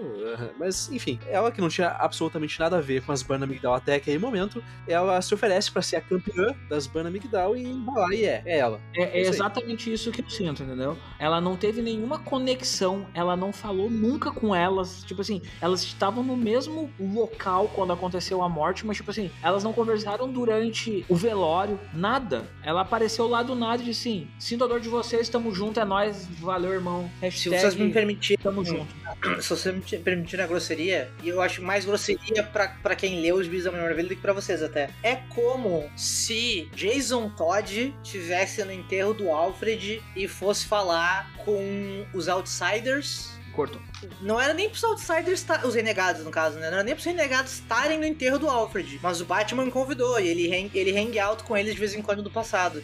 Eles se conhecem, eles já interagiram algumas vezes, não são a mesma coisa. Dona Troy conhece as bandas Migdal. Ela, já, já falou com elas várias vezes no passado em outros quadrinhos da Mulher Maravilha. É, Inclusive quando ela era Mulher Maravilha. Inclusive quando Artemis era Mulher Maravilha. Ela foi a Troia, inclusive, quando Artemis era Mulher Maravilha. Ela era a, entre aspas, sidekick da Mulher Maravilha, que era Artemis. Então ela tem esse vínculo com as bandas Migdal. Não, um vínculo grosseiro, muito a grosso modo, como eu falei. Tipo, Jason Todd e os Renegados, né? Não é literalmente a mesma coisa. Mas... É, eu admito que quando for o Jason Todd ali, a- meu cérebro já não, não conseguiu ler o resto. Mas enfim, a Dona Troy, que, é, é, como a Erika disse, tinha é, até alguma ligação com as Bana Migdal, é a nova campeã das Bana Migdal no torneio, concurso, seja lá o que for, que vai ser Concurso feito público. aqui. E, concurso público. É, eu sou concurso público, né? Então é isso. Vamos para nossa quarta edição. E essa quarta edição, ela é interessante. Por quê? Esse é um evento de sete edições, ok? E eles tiram uma edição inteira para mostrar o ponto de vista da Yara Flor sobre essa história. Ou seja, eles voltam para trás, voltam lá atrás, por que, que a- a- as esquecidas resolveram ir até Temícera e reivindicar o seu, a seu direito de ser guardiões do, do portal. E ela e faz isso e conta, gasta basicamente toda a edição para isso. Pra dizer como que a Yara chegou até lá. E isso é uma coisa que que assim, é bacana, porque eu gosto muito da Joy Jones, eu acho a arte dela sensacional, contextualiza bem, principalmente pro leitor que não eu, por exemplo, Moça Maravilha, né, que são muitos, a gente sabe. É, mas, cara, eu, senti como se eu tivesse tendo meu tempo perdido enquanto eu ia, sabe? Eu senti que não precisava daquilo. O que, que tu achou, Padre? Então, então, como eu li a quarta essa edição antes das outras, Eu também, né, tá? Eu comecei a ler. Eu li ela toda, e aí, tipo assim, eu terminei, e aí eu tava lendo, tipo assim, a visão dela, e eu disse, pô, que legal, né? Entender como funciona, né? É, pá, daqui um pouco vai, vai indo, vai indo, vai aquela arte linda pra caralho. Puta que pariu, que bagulho do cacete. E aí tu tá lendo ali, terminou a edição, fim do quarto capítulo. Eu, cara, como assim? Quarto capítulo, sabe? Aí eu, ué, o que eu tô perdendo aí? Aí eu tive que voltar. Aí quando eu voltei e eu reli essa edição, eu disse, porra, mas essa edição não faz sentido nenhuma ela tá aqui agora. Eu acho que era tipo assim, uma edição só, tipo assim, pra galera que não leu o gibi da Yara Flor, ter obrigação de ler ela em algum momento, entendeu? E conhecer quem é a personagem. Parece, essa é a impressão que me dá. Claro, a última página, ela é um gancho direto pro próximo capítulo, né? Mesmo que no outro capítulo eles tenham explicado algumas coisas, tipo assim, ah, quem é que ia defender cada lado, né? Tipo, a Philips é Temícera, a Dona Troy é é a o nome agora, a coisa, a a Moça Maravilha vai ser a vai ser a Esquecidas? das esquecidas e a Mulher Maravilha vai cuidar de todas, porque ela não vai representar ninguém. Porque a Mulher Maravilha só quer dar soco. É só isso que ela quer fazer. Mas essa edição ela parece sim um filler, mas eu acho que ela é uma edição ok, É um filme um resumo. É, é um resumo, assim, um resumão, mas tipo assim, ele é tão bem desenhado, é tão bonito de, de É. ler que eu achei, tipo, ah, ok, vamos embora. Eu gostei muito dessa edição. Gostei principalmente que teve a. a- eles tiveram a sobriedade, assim, de, de botar tanto a Yara quanto a Cassandra no mesmo. Eh, a Cassie, perdão. No mesmo gibi de Moça Maravilha, né? Vou contar a história, as duas em momentos diferentes, né? Mas assim, é o gibi tem as duas. Porque é o gibi da Moça Maravilha durante o evento. As duas são Moça Maravilha, badabum, badabá. Eu acho que a partir daí começa o meu maior problema com o evento editorial. É um evento que tinha que ter, tipo, parte capítulo 1, capítulo 2, capítulo 3 e coisas que acontecem entre esses capítulos que tu lê na ordem que tu quer. Faria muito mais sentido tu ler Nubia, Mulher Maravilha e essa parte da, da, da Yara e da, da Cassie é, na ordem que tu quer. E eles acontecerem ao mesmo tempo. Eu entendi. É tipo como se isso fosse. Era pra ser um tie-in, mas não, foi uma É. edição numerada do evento. Ela é um tain, mas ela é ela, um tain. é, ela é um tain. Ela é Não, total mas ela tie-in. tá- Sim, Ah, mas ela tá. E diga-se de passagem que ela é literalmente um tain porque foi cancelado o gibi da Yara. Isso aqui não, é Não, um e- gibi da Yara, né? Isso aqui é um tain com o nome da Yara. E tipo assim, é- ela é um tain a tal, só que ele é importante, esse gibi, ele é importante por um motivo, por causa do momento da Cassie, por causa da Cassie conversando com as pessoas que ela acha suspeita. Isso. E a, e a suspeita e tem um, um, um diálogo ali que é importantíssimo para toda a história. Então, É. tu tem que ler esse gibi só por causa desse diálogo. Mas ele poderia ser um quadrinho em qualquer outra edição. Na próxima ou na anterior, não faria. Mas ele não seria tão bonito se não fosse nessa. É, é, mas ele é lindo. Meu lindo. Deus do céu. O moleque desenha demais. Ah, Joy Jones é demais. É, é um lindo fever, né? Mas falando desse diálogo que o Pab trouxe, que é importante pra, pra história, que é a única coisa importante pro todo aqui, essa é real. Cara, ali, quem lê história de mistério, de é, é, filme de whodunit, essas coisas, já percebeu quem era o assassino ali, né? Por quê? A Cassie tá ah, conversando com as pessoas, né? Aí ela fala com a Artemis, certo? Aí quando ela fala com a Artemis, ela fala, foi você que matou? Aí a Artemis fala, como assim? É um absurdo tu me ofender desse jeito. E vai embora. Ela não disse matou, não. Aí eu fiquei, pô, sério? Sério mesmo? Então tá, né? Seguimos a história. Mas esse é um diálogo importante que vai ser retomado depois. Pra mim ficou bem claro ali quem era a assassina da, da Hipólita, né? Embora ainda os motivos a gente não. A gente só vai saber depois que acabar essa história. Não criem expectativas de que a pessoa que matou a Hipólita a gente vai descobrir por que que matou. Não vai ser aqui na- no, no evento que a gente vai descobrir. Enfim, vamos pra próxima edição. A quinta edição a gente volta ao título da Mulher Maravilha, certo? E aqui é com o começo do torneio de fato, certo? E enquanto o torneio vai começar, esse torneio que tá fadado a não acontecer, e eu não sei como que elas não perceberam isso, né? Porque, pô, vai começar o torneio, morre a Hipólita. Aí depois eles matam lá as guardiãs do, do, do portal. Pô, isso não eram sinais claros de que não era pra acontecer É, essa porra. Mas tudo bem, é é, que- os deuses, né? É coisas que estão É, além. é, exato, é. Eu entendi, eu entendi. Mas, pô, vamos lá, né? O torneio começa e mais, dando mais um demonstrativo que não era pra acontecer, a hora que começa, explode a arena e todas as campeãs caem dentro de um buraco lá. E aí, a Erika, o que que tu me diz desse, desse começo dessa edição? Horrível, vergonhoso. Posso dizer que Show. toda essa edição é horrível? Não. Não dá. Pode, pode. Não, não deixo, tem coisas boas na edição. Mas que começo xoxo, capenga. Assim, ó, meu Deus do céu, cara. Pra vocês terem uma ideia, eu tô defendendo com unhas e dentes esse evento, como se tivessem me pago pra defender esse, esse evento. Não só achei esse, esse começo ruim, como eu fiquei confusa e tive que reler o início dele várias vezes. É, porque eu não tava entendendo o que tava acontecendo. Pra onde elas tinham ido? Cadê o buraco da explosão? Cadê a cratera? Até que a, a, a rainha. É, como é que se diz? a rainha. A vice-rainha da- das esquecidas fala: Não, eu, eu, eu sei o que é isso, tem muito disso lá na minha terra, isso aí não sei o que. É, que é quando tu cai pra baixo da terra e a terra se fecha, por cima fica o buraco. Eu fiquei, meu Deus do céu. A única coisa que ficou na minha cabeça é: por que não fizeram elas serem teleportadas por magia? Por que, que tiveram que fazer todo esse negócio de fazer esse justificativo de criar um buraco que se fecha depois que elas caíram, sem ser por magia, e elas querem catacumbas que não existem e É, essa edição é toda rocambolesca, assim, porque basicamente o que? Esse cidadão aí que tinha aparecido misteriosamente na outra edição, que a Eric explicou pra nós quem é e meio que foda-se, ele é, urra o berrante lá e desperta a Medusa, certo? O berrante. É. Não, não é Medusa. Qual é a, a monstra que desperta lá? Equidna. É Equidna, né? A, rainha- a, mãe da, a mãe das bestas. É, Mãe das Bestas. Erroneamente chamada no quadrinho de Mãe dos Monstros. Isso. Mãe dos monstros, é. Aí ele, ele- ele solta, ele fala que vai soltar a mãe e tal. Aí, vai, vai vir uma bichona aí, né? Vai vir um bicho brabo. Aí vem essa, essa, essa moça aí, que a Erika falou. E aí eles começam a, a uma brigaçada e eu achei, cara, essa edição é tão rocambolesca, é tão cheia de, de- coisas assim, é, sabe, absurdas. Porque cada uma das campeãs se consultou com a oráculo, né, da sua tribo, antes de ir pro torneio. Curiosamente, as oráculos falaram pra ela coisas que ajudaram elas a sair desse labirinto aí que elas entraram, né, que na verdade era uma, era uma, era uma tumba, certo? É, mas, mas, mas daí você tá é sendo que guri, né, constrói uma arena? Quem é que constrói uma arena em cima de uma tumba? Essa é a dúvida que eu fico. Tu tá sendo Mas- guri, né, Pedro? Hã? Pô, como, é, como é- Tu tá sendo guri perguntando como é que o oráculo ajudou elas a sair do labirinto. Sim, porque é Nossa. oráculo, vê o futuro, Exato. É, pô, exatamente. Mas vira uma coisinha, um questzinho de RPG, assim, sabe? Ah, falou uma coisinha pra mim, essa, essa é justamente a coisa, sabe? Não fizeram nenhuma questão de esconder o fato de que é óbvio o negócio, não? Porque geralmente quando o oráculo fala é uma coisa mais, digamos assim, interpretativa. Não fizeram nenhum trabalho de colocar uma frase mais, mais etérea, assim, mais difícil de entender. Não, foi exatamente o que elas precisavam ouvir mesmo. E aí elas vão e conseguem derrotar esse monstro, né? A mãe dos monstros aí, e fugir, né? Mas aí eles já, já percebem que, tem um monstro maior maior, tem um mal maior que tá por trás de tudo isso. né? Enfim, essa é uma edição é, rocambolesca. Vou fazer uma- mais uma crítica é, a essa edição que eu acho extremamente necessária. Eu tava relendo Crise Final esses tempos. Tem uma coisa que eu adoro em Crise Final, que Elo sabia que não ia ter tempo de fazer tudo que queria na história e ficou tropeçando e tem a questão dos mandates, etc.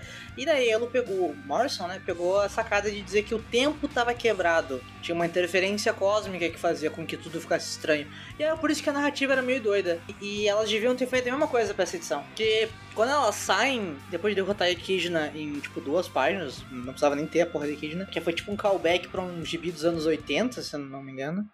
Elas saem e tá tudo destruído, tudo fodido, e a Diana fica, e a Diana fala, elas têm que ir lá, e elas vão, mas elas não chegam a tempo. E eu não tava entendendo mais nada, tava tudo sem sentido nenhum na minha cabeça. Não entendendo nada, nada, nada, nada. É, confuso, confuso pra caramba. Eu acho que aí, Erika, talvez tenha sido um pouco a questão de ter muita gente envolvida. Eu, eu, eu- vou alegar a isso, sabe? Porque tu tem seis roteiristas dizendo como tem que ser. Aí, claramente, essa edição ficou pra resolver o massa velho. Tipo assim, a gente tem toda uma time, uma, uma linha é, que tem que ser seguida, né? Todo um fio que tem que ser seguido. E a- mas, pô, esquecemos de botar espetáculo.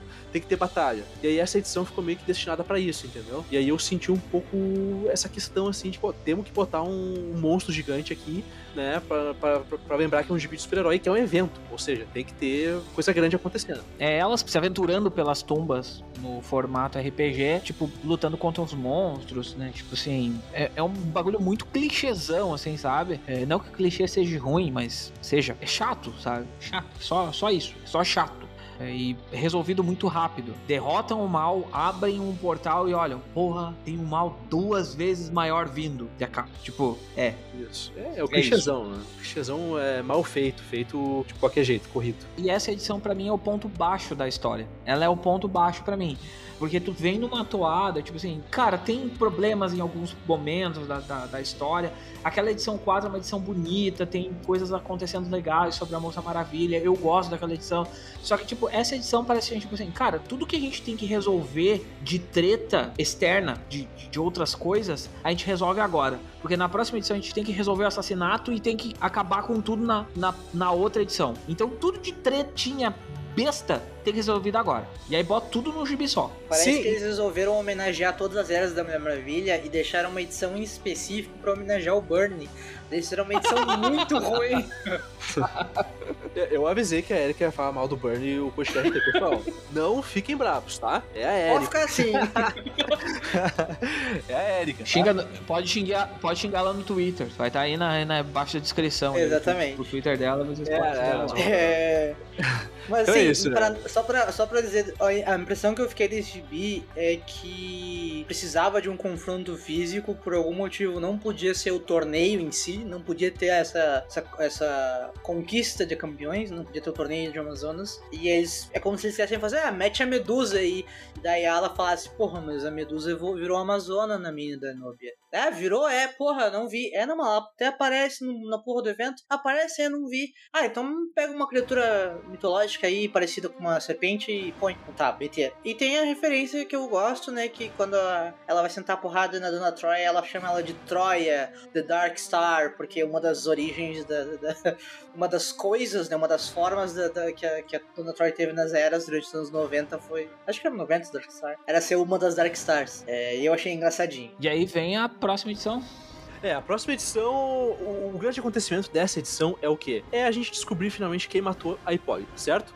É, e a Cassie conclui a Mas- investigação dela. Diga, diga. Mas, mas a narrativa dessa história é lindíssima. A forma que eles fazem. Por quê? Porque, porque, porque tu vai estar vendo em uma parte da página, tu vai estar vendo um acontecimento, e no meio da página tu vai estar vendo outro acontecimento, e abaixo da página tu vai estar vendo outro acontecimento. Exatamente assim. São três coisas contadas ao mesmo tempo, mas só tem balão nos na parte do meio. Pessoal, porque quando o pessoal abre a página, olha, "Tá, por que esse monte de quadrinho preto? Não vai entender. Mas aí tem um motivo, né? Que aí tu vai entender o. Sim, rolê. sim. É curiosamente outra edição bem narrada, bem feita, da Joel Jones, né? Sempre que ela aparece, ela salva esse, esse, esse, esse evento, é uma coisa impressionante. Essa, essa coisa de três narrativas, Pabi, lembrou aquela edição de Prometeia, não sei se tu lembra, do Alan Moore, que tem essa coisa assim, que são três narrativas paralelas, né? Da primeira à última página da edição. né? Uma é a história do Alistair Crowley, é, e as outras são duas coisas que eu não vou lembrar agora.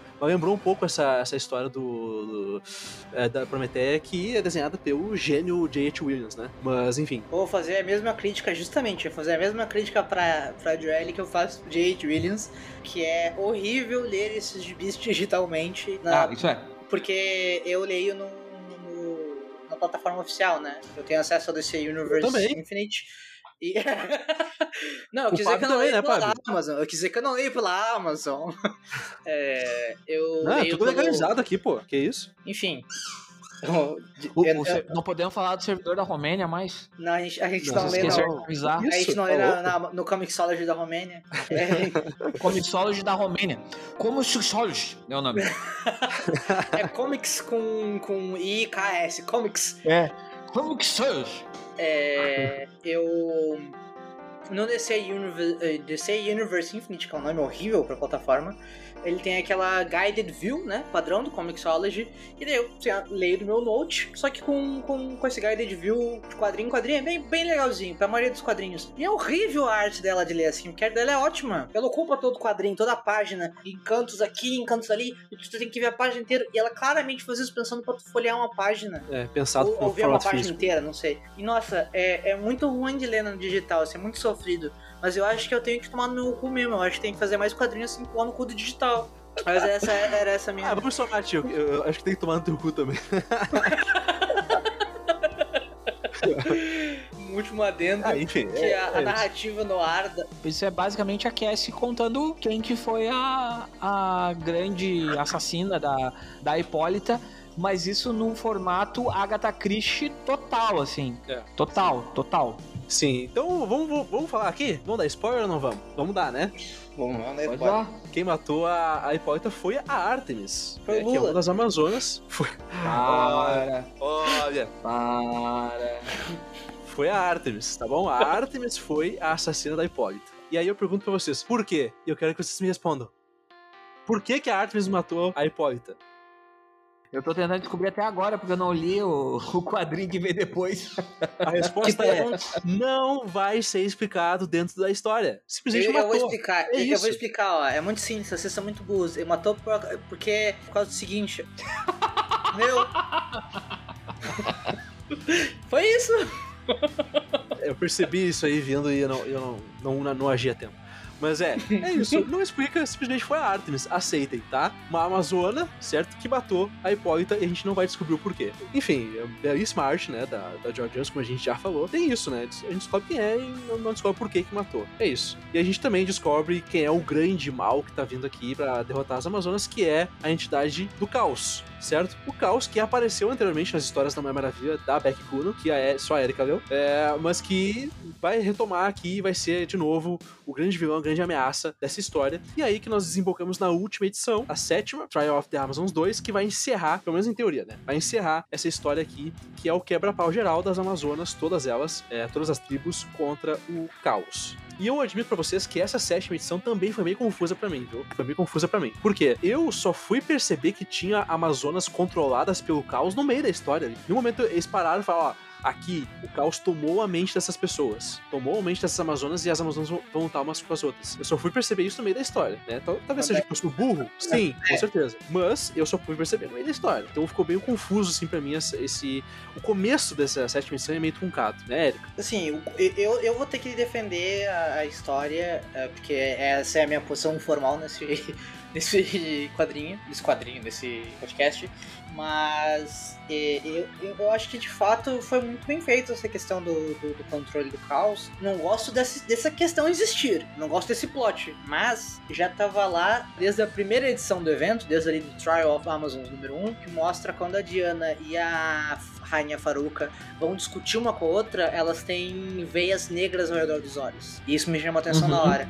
E durante as outras, os outros conflitos entre os Amazonas e as outras tribos, elas seguem batendo boca sem parar. E elas estão muito mais agressivas que o normal. E elas estão mais agressivas por causa da influência do caos. E é isso que tá. Ah, é, um, é verdade. Um soft build-up, assim, de não dizer o que tá acontecendo, sabe? Não te, não te, justamente, no momento que eles param e falam as Amazonas estão sendo controladas por caos, eles te mostram vagarosamente. Eu achei isso muito bem feito. É, pena que foi muito bem feito pra uma, uma ideia merda que é o caos controlamento dos Amazonas. Uh, sobre, sobre, sobre essa questão das Amazonas saindo na porrada uma com a outra, achei bacana, achei bonito, achei formoso. Top 5 vezes que as Amazonas saíram na porrada uma com as outras. Não entendi por que mais uma vez elas tinham que sair na porrada umas com as outras, mas tudo bem. É, e é isso, né? Essa edição basicamente é, é o enfrentamento final. Obviamente que as Amazonas vão se juntar pelo bem maior ou contra o mal maior e elas vão colocar esse, esse mal maior para dentro do, do portal e eu espero que no Brasil a gente faça isso também. É... é, que a gente se una todos para derrotar o mal maior. E, e, e, basicamente acontece isso. A Núbia ela é coroada a rainha. E eu não sei mais por que a gente teria que debater minúcias do evento, porque é basicamente isso, gente. É uma Tem... entidade maligna, hum. tá? Que, que acende, que faz as Amazonas brigarem umas com as outras. A Diana e com a ajuda das outras campeãs e tal, elas conseguem se juntar, derrotar o caos e conseguem mandar o caos pra dentro do, do portal sem grandes perdas para as Amazonas, tá? Uh, tu ia acrescentar alguma coisa, Erika, sobre isso? Eu, eu acho que só tem quatro coisas de relevante no, no quadrinho, só quatro. na última edição. Só. só quatro coisas que, que eu acho que são relevantes. A primeira é que a Yara tá gloriosamente bem escrita, dá um tesão ver um personagem tão bem escrito. Uh, o fantasma que vocês mencionaram no início do evento, ele aparece aqui de novo, que é a Antíope, a outra amante da, da, da Hipólita. Isso. Que ela é cega, não lembro agora porque ela é cega, mas ela tem os olhos fudidos, assim, por cortes. Ela é tipo uma Amazônia peregrina, assim. E ela e a, a Atalanta se matam para derrotar o caos. Acho isso bacana porque isso. isso. muda. Tem todo um negócio da Faruca passar então a reconhecer a Núbia como rainha por causa do sacrifício da Atalanta, umas coisas assim, bem bonitas.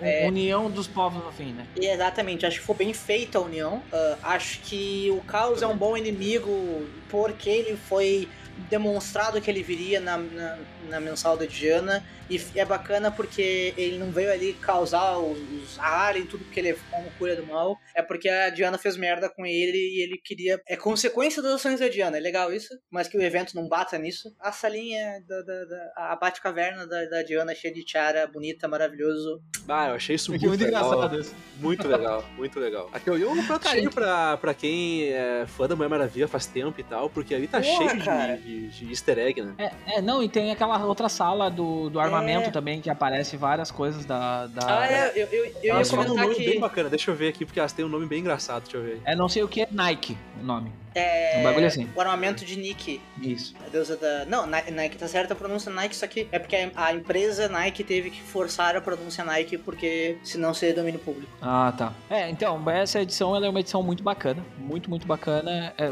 essa parte da edição é bacana, assim, nesse sentido. Eu gosto muito da forma que o caos vai se instalando. Porque o caos ele vai se instalando mesmo. Porque, tipo assim, ah, tu, tu, percebeu ali, mas lá desde a edição 2, se eu não me engano, edição 3, vem aparecendo Amazonas sendo tomadas por coisas escuras. Tem uma hora que aparece duas Amazonas mortas no meio do pátio, os caras botando os paninhos em cima e ninguém sabe o que aconteceu, acham que é uma assassina. Então tem uns rolês ali acontecendo naquela volta. Então o caos ele estava sendo instalado de alguma forma dentro dessa história há um tempo. Então é só o fechamento mesmo. E, e, é uma edição, tipo assim, é uma edição quebra-pau. Então, tipo assim, todo mundo bonito, todo mundo super modelo, dando espadada, usando suas lanças. Vão lá buscar Artemis e diz: Artemis, foda-se que tu matou a Hipólita. Bora lá que nós temos que. Nós precisamos de todo mundo. Tipo assim, vamos unir a galera. E aí acaba com esse processo de união aí. E aí a Artemis vaza no final. É tipo no Walking Dead chamando Negan pra, pra matar os sussurradores, tá ligado? Tipo isso. É. E aí acaba. Eu, eu acho assim, uma edição ok, essa edição. O que me incomoda um pouco nela é que, tipo, Eu vou ter que ler mais gibis da, da Mulher Maravilha para ver como isso impacta, mas é, sabe, em nenhum sentido, em nenhum momento eu me senti, eu senti que era uma um grande perigo, sabe? O perigo ele pa pareceu ser muito fácil destruído dentro de tudo isso. Ah, duas pessoas se mataram, não sei o quê. Mas tipo assim, parece que foi, nunca foi um perigo gigante ao ponto de acabar com todas elas, sabe? Não foi por uma mega saga, né? O tamanho de uma mega saga, né? Que nem a gente tava vendo lá a última edição que nós falamos. Porra, tava lutando com o Mongu. Tipo assim, o Mongu tinha feito um caos, tipo, do caralho esse vilão ele não me passou em nenhum momento essa sensação de perigo, sabe? É, até porque a Hipólita morreu e não foi o caos, né? É, eu não sei se era essa a ideia, mas de certa forma nunca me passou um perigo em si. Então por isso que eu disse, assim, por isso que eu disse no começo, tá, pra quê? Ah, claro que o pra quê é, vamos juntar a galera, né? Tipo, vamos fazer uma união, né? Vamos criar um, um evento cósmico, um evento cósmico, então, vamos criar nossa cultura, né? É, a prime é o primeiro evento feito em gibis da Mulher Maravilha. Mulher Maravilha nunca teve mais que três gibis, dois gibis ao mesmo tempo. Tipo, foi feito um evento só pra Mulher Maravilha, né? Então, um crossover só da Mulher Maravilha. Então, é legal por isso, né? Mas o vilão em si ele parece ser tipo vilão, um vilão do Geoff Jones, sabe? Tipo, ah, não, não te estressa. A gente tem uma história para contar. Que é o que tu falou do, do, do, do Oli antes. Tem uma história para contar. E aí, tipo, o vilão não interessa, sabe? Então, por isso. É, senti que faltou. É, tinha poucas coisas em jogo, né? Eu senti isso, assim, tipo. Obviamente que tinha o caos e tal, mas isso tu sabe que o caos vai ser derrotado. Talvez se tivesse desenvolvido melhor, enfim, as razões, a importância daquilo, talvez teria um impacto maior, né? Mas como eu disse, são sete edições, várias pessoas escrevendo, três títulos, entendeu? Aí tu tem dois títulos basicamente que, que, que saem da história para contar outras coisas. Então, acho que faltou isso e por isso que essa edição é corrida. Eu achava boa também. Eu achava boa principalmente por conta dos desfechos, né? Mas aqui, gente, uh, pro, pro desfecho, pra última edição desse evento, eu vou entrar naquilo que é o meu grande problema com esse evento. Uh, a gente já falou vários aqui, mas eu vou falar que, aquele que foi o meu principal problema e eu quero dividir com vocês e ver se vocês concordam comigo. Que é, a história desenvolve três linhas narrativas que não são concluídas dentro do evento, que são a morte da Hipólita, certo? A questão de quem vai ser a rainha da, da, das Amazonas, que até é, rapidamente é desenvolvido aqui nessa sétima edição, e o destino da, da Artemis. Aconteceu com a Artemis, entendeu? E essas três coisas não estão dentro da história. E isso é uma coisa que me incomoda, porque são três sementes que foram plantadas e que não foram semeadas e não foram colhidas dentro da própria história. Isso incomoda, porque são coisas importantes dentro da narrativa. Coisas que chocam a gente. Pô, quando a Hipólita morre, tu pensa, poxa, a história vai ser toda sobre isso a partir de agora. E não é. E não só não é, como não desenvolve nem os motivos que levaram aquele acontecimento da morte dela, tá? E eu queria ver com vocês. Vocês acham que ficou faltando coisa aqui? Porque ao mesmo tempo que tem edições filler, como a gente já falou, tem coisas que não são desenvolvidas. E eu queria ver com vocês, começando por ti, Érica. Tu concorda comigo? Tu acha que essas coisas deveriam ter sido desenvolvidas aqui dentro? Eu concordo que as coisas estão faltando, mas eu fico contente com elas não estarem no evento. Eu, particularmente, não sou uma,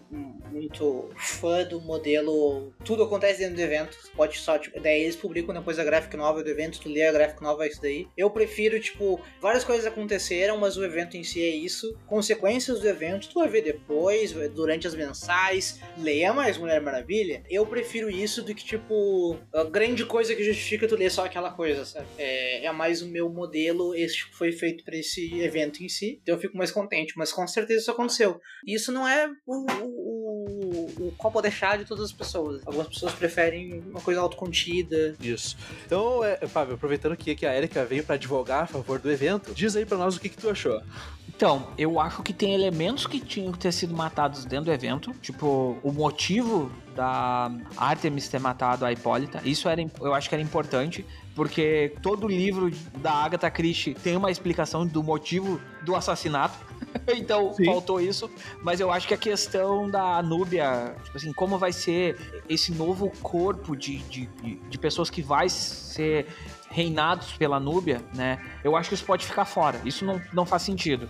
Mas essa parte em si eu acho que era importante. Tipo, porque. Por que, que eu vou ler um gibi para saber o motivo que a Hipólita morreu, tá?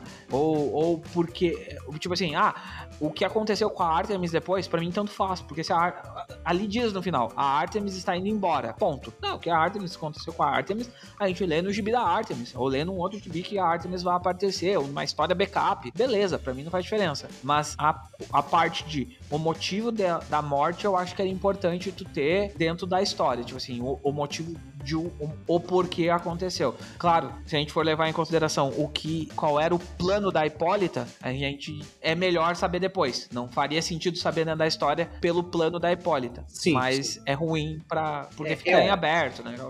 Eu, eu dou o braço a torcer, concordo com, com o Pab nisso. Eu li, né, o Estrada pra Estrada, Caminho, foda-se. Road, The Trial of the Amazons. É, e daí eu tinha isso na minha cabeça quando aconteceu, né? Eu não te levei em consideração que isso não faz parte do evento em si. Então, não, eu acho que isso deveria ser dito. Eu acho inclusive, pela vibe a Christie, seria legal se a Cassie perguntasse pra Artemis sozinha e a Artemis respondesse, porque ela é amiga da, da, da Cassie agora, que ela fez porque a Hipólita pediu. E daí a, a Cassie, ué, mas como assim? E daí a Artemis responde, tipo, ah, tu me fez uma pergunta, eu te dei uma resposta. E ir embora. E tu ficar tipo, hum, daí tu ia atrás. Teria sido é, muito mais. Teria sido muito melhor. Faria assim. mais sentido, entendeu? Isso faria muito mais sentido, sabe? Pra tipo, pelo menos dizer assim, não, a Hipólita foi assassinada não porque foi um pedido. Acabou, deu. E aí o que, que vai acontecer? Aí, claro, aí na próxima edição tu bota ali, tipo, Hipólita, não sei o quê. E aí o gibi da Hipólita, entendeu? Ei, teve, teve. É isso que eu queria falar. Enfim, eu senti falta, eu realmente. Vocês trouxeram outro ponto de vista para mim e eu concordo agora. Eu acho que esse saber o que, que vai acontecer com a Artemis, tanto faz, pode ser em outra história, ok. Mas pelo menos que tivesse uma linhazinha de diálogo ali que, sabe, que, que, que, que pelo menos desse conta disso. Vocês estão me entendendo? Uhum.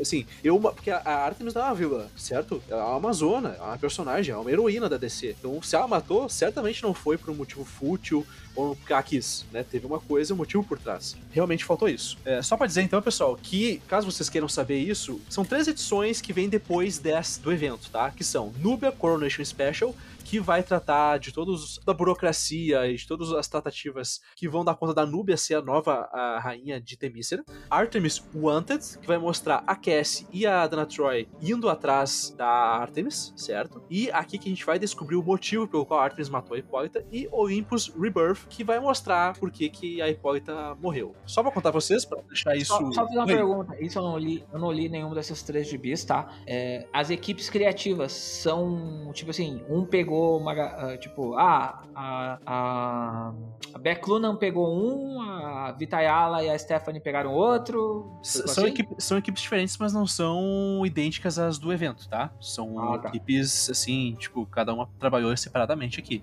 Mas se eu não me engano, a Núbia foi a, a Stephanie Williams, que é a que vem cuidando da Núbia, né? É, mas as outras são equipes bem diferentes, assim. Artemis Wanted. A Artemis tá fugindo, ela tá com medo, ela tá descontente, ela tá triste pelo que ela fez. E, como eu já disse, a Cassie e a Dona Troy indo atrás delas. E aí, quando elas chegam, elas descobrem que na verdade foi um grande plano, até mesmo da Hipólita. A Hipólita pediu para ser assassinada porque ela queria ascender ao Olimpo para tratar de problemas com os deuses que podem chegar para Temícera. Então, basicamente, ela ascendeu ao plano espiritual de propósito para poder ir no Olimpo e tratar com os deuses, né, diretamente. E ela pediu para que a Artemis fizesse o trabalho, né, matasse ela. Tal qual, tipo assim, Guerra Civil 2 lá, que o Gavião Arqueiro tem que matar o Hulk porque o próprio Bruce Banner pediu. Tipo isso. E o Olympus Rebirth vai contar essa história da Hipólita, né, indo lá tratar com os deuses, né? E no fim, a Artemis ela é perdoada e ela é aceita dentro da tribo das. Me ajuda aí, Erika. Até o. Bana Migdal.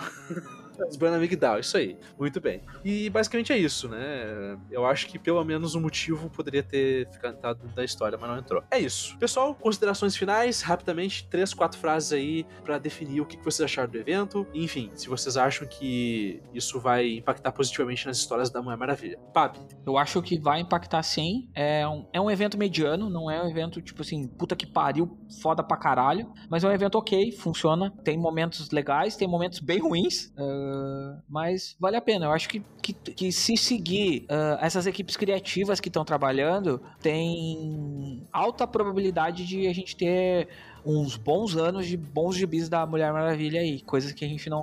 Coisa que não acontece há bastante tempo, eu acho. Sim, verdade. Érica. Muito gostoso ler um evento baseado no mundo da Mulher Maravilha. É, com respeito por toda a herança da Mulher Maravilha, todo o passado dela. É a pena que, que, o, que o evento não é maravilhoso e perfeito. Queria que fosse, mas aceito que ele não é. Eu concordo com o que o Paulo falou, acho que é vai ter um impacto positivo sim. E depende da, da DC manter a casa organizada o suficiente de ter boas equipes criativas por trás dos gibis. É, acho que seria legal se, se tivesse um gibi da Yara, nem que fosse numa pegada do, do gibi das Batmoças, que agora é tipo um gibi pra várias Batmoças, fazer um gibi com três e é da Maravilha. É, faz, só faz gibi ali Wonder Girls, pronto. Não li ainda Dark Crisis, né? Tô deixando, tava deixando para ler as coisas, outras coisas antes de ler Dark Crisis. E então eu tô com saudade da Yara. Foi, foi, foi bom ler as coisas do evento. Foi. É, é. Eu acho que Mulher Maravilha tá numa fase ótima para as pessoas lerem. Ah, isso eu concordo, isso eu concordo. O que, que eu acho? Eu acho que foi um evento muito bem intencionado. É, eles, como eu disse, eles criaram todo um estofo ali para que se justificasse um evento. Então tiveram três títulos ali e tal boas equipes criativas, mas eu acho que faltou talvez um pouco de tato das artistas para conciliar a questão criativa com a questão editorial. Eu acho que o editorial no evento sempre é muito forte, sempre vai vir muitas é, definições que vêm de cima e tem que ser feitas, e talvez as equipes criativas não souberam lidar muito bem isso, dosar o editorial com o criativo. Então tu vê que tem momentos apressados, tem edições filler, tem horas que é, fica meio confuso, porque realmente tem que correr para resolver as coisas, mas ao mesmo tempo tem momentos em que tem edições que estão ali para desenvolver uma coisa que não vai levar a lugar nenhum, e etc. Então eu acho que faltou conciliar um pouco e talvez eu, eu vou ligar isso pra inexperiência, talvez, e pra pouca prática dessas artistas, tá? Talvez isso pode melhorar com o tempo. Então, vamos lá. Eu diria que é um evento nota 6, 6,5, por aí. Não é brilhante, mas também não é horroroso, porque quando terminou, eu terminei de ver, eu não achei grande coisa, mas eu fui procurar reviews aí na, na internet, de sites gringos, e o pessoal detonando, então é uma vergonha, tem que ser esquecido, quer dizer, tem que botar isso debaixo do tapete, fingir que nunca aconteceu. Gente, não é pra tanto, né? Não é pra tanto. Enfim, gente, esse foi o nosso bloco então, de gibizinhos.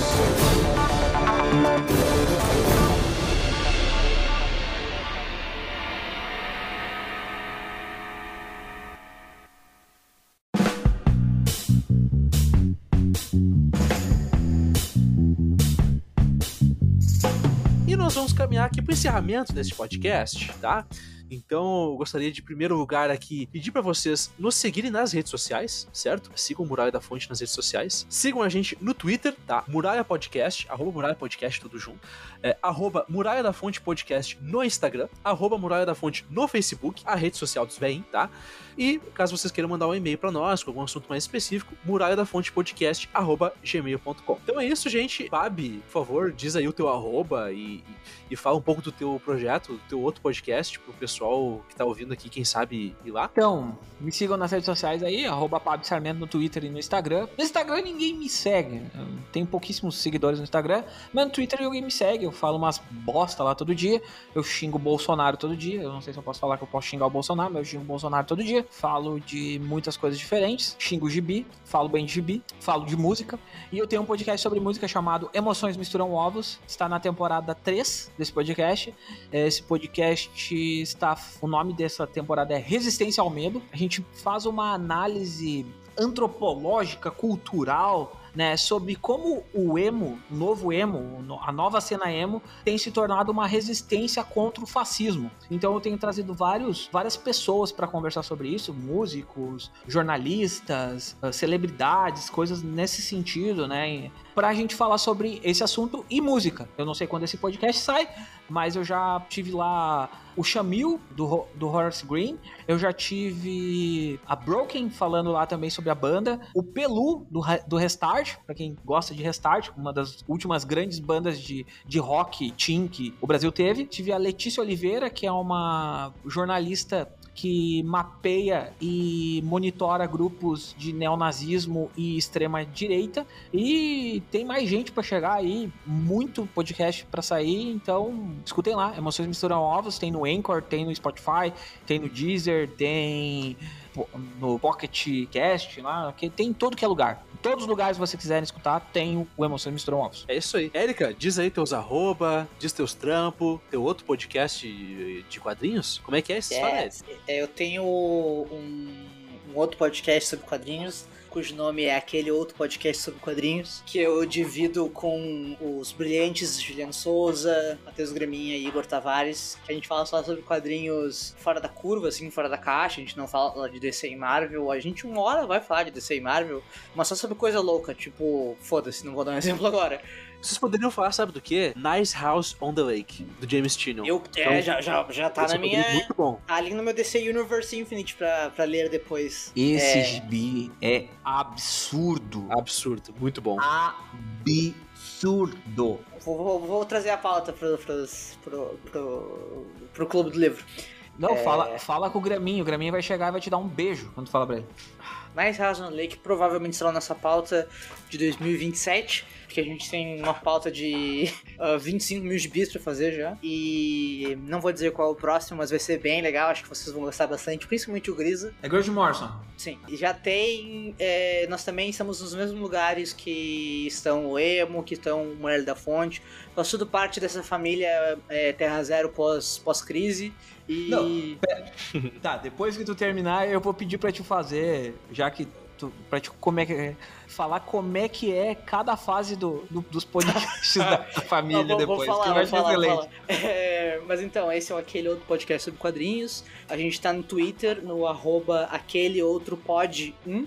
Toda vez que a gente posta um, um podcast novo, no momento a gente tem quatro, a gente faz uma. A gente divulga ele dentro da lógica daquele, daquele quadrinho. A gente falou, o último que a gente falou foi. Que é o nome de Sunstone, ah, o volume 1 de Sunstone de Che- Stefan Sérgio. Maravilhoso. Ouçam o nosso podcast, mas principalmente leiam Sunstone, é muito gostoso e é de graça. Outro podcast que eu tangencialmente faço parte é o podcast oficial da Arc Beetle Press. Depois explicarei quem é Arc Beetle Press, mas é o 10.000 FM ou 10,000 FM ou 10K FM, que é um podcast gringo sobre coisas nerds no geral, mas normalmente do cenário de Doctor Who. É o podcast corporativo da editora Beetle Press, que é a editora que possui licenças de conteúdo de Doctor Who, uma editora americana, a qual eu faço parte, eu escrevo para eles, e tem um livro meu saindo esse ano por eles, que é ah, As Aventuras de Qued Hidden Truths. Aê. Mais detalhes no meu Twitter, arroba Lady Erika Taide, Lady com Y, Erika com K, a Taide com Y, tudo junto, Lady Erika Taide. Meu Instagram também, ambos abertos, podem ir lá. Eu xingo muito pessoas, falo muito de política, falo muito de, de transtorno mental e de, principalmente eu falo de Doctor Who e Sonic. Eu, pelo amor de Deus, eu acho que é só mais isso que eu tenho pra falar. Ah, e eu vou agora catar a linha do tempo do que o, que o Paulo pediu, enquanto os outros falam coisas. Isso. Então, vocês podem me seguir no Twitter, no arroba Pedro. Lá eu também falo de política pra caramba. Então, se você gosta do Bolsonaro, desculpa. Não é lá que você vai encontrar elogios pra ele. Muito pelo contrário. E vamos lá, né, gente? Acho, que- acho que a galera que tá escutando isso aqui já se ligou que a gente é bem anti-Bolsonaro, né? É, e eleições, né, gente? Pô, é- tá, tá, tá difícil não falar disso, né? Tá difícil.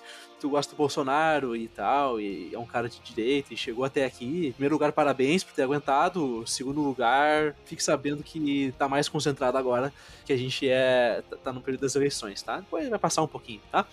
Mas não muito. E é isso, pessoal. Muito obrigado por terem ficado com a gente até aqui. Muito um abraço a todos. Um abraço. Sintam-se abraçados. Não se esqueçam que a gente toda sexta-feira tem o Muralha Drops, onde a gente vai trazer rapidamente, até 10 minutos, notícias do mundo ADC para vocês. E mensalmente esse podcast aqui, que é mais analítico, é, sobre quadrinhos e sobre filmes e sobre tudo o que há relativo a DC Comics. É, um abraço a todos e nos vemos do outro lado da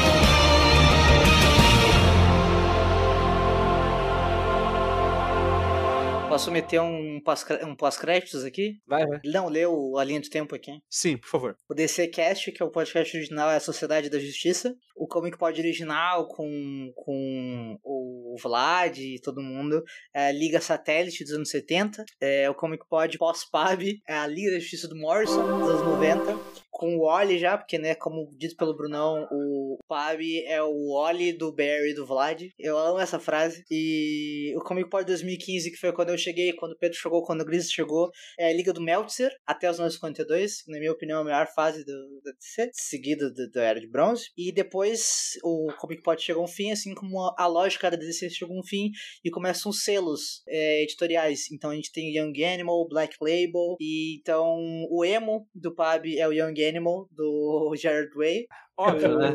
É. Aí é uma melhorada, pô. o, aquele outro podcast sobre quadrinhos, o Albsk é, Black Label, que a gente só fala de coisas finas e refinadas, incluindo Gibizinho da Mulher Maravilha com o Machado matando é, monstro gigante. Muito Hipster refinado e adulto, Donny Cates, sim. O CDH, Casa dos Heróis do, do Diego, Diego. é a Justiça Encarnada. É, é maravilhoso. Hum, qu- Quase ninguém tá ligado o que ele tá fazendo, mas é maravilhoso e todo mundo que entra em contrato sabe que é maravilhoso e perfeito. E é, é alguém que não é Morrison que sabe falar de Morrison e usar Morrison direito.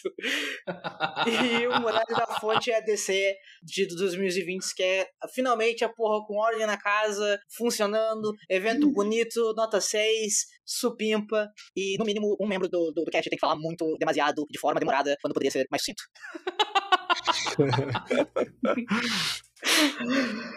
É. Inclusive- fecha essa gravação aí. Inclusive, se o Diego botar essa minha última parte na velocidade 2, vai ficar ótimo. Vai ter que ser, né?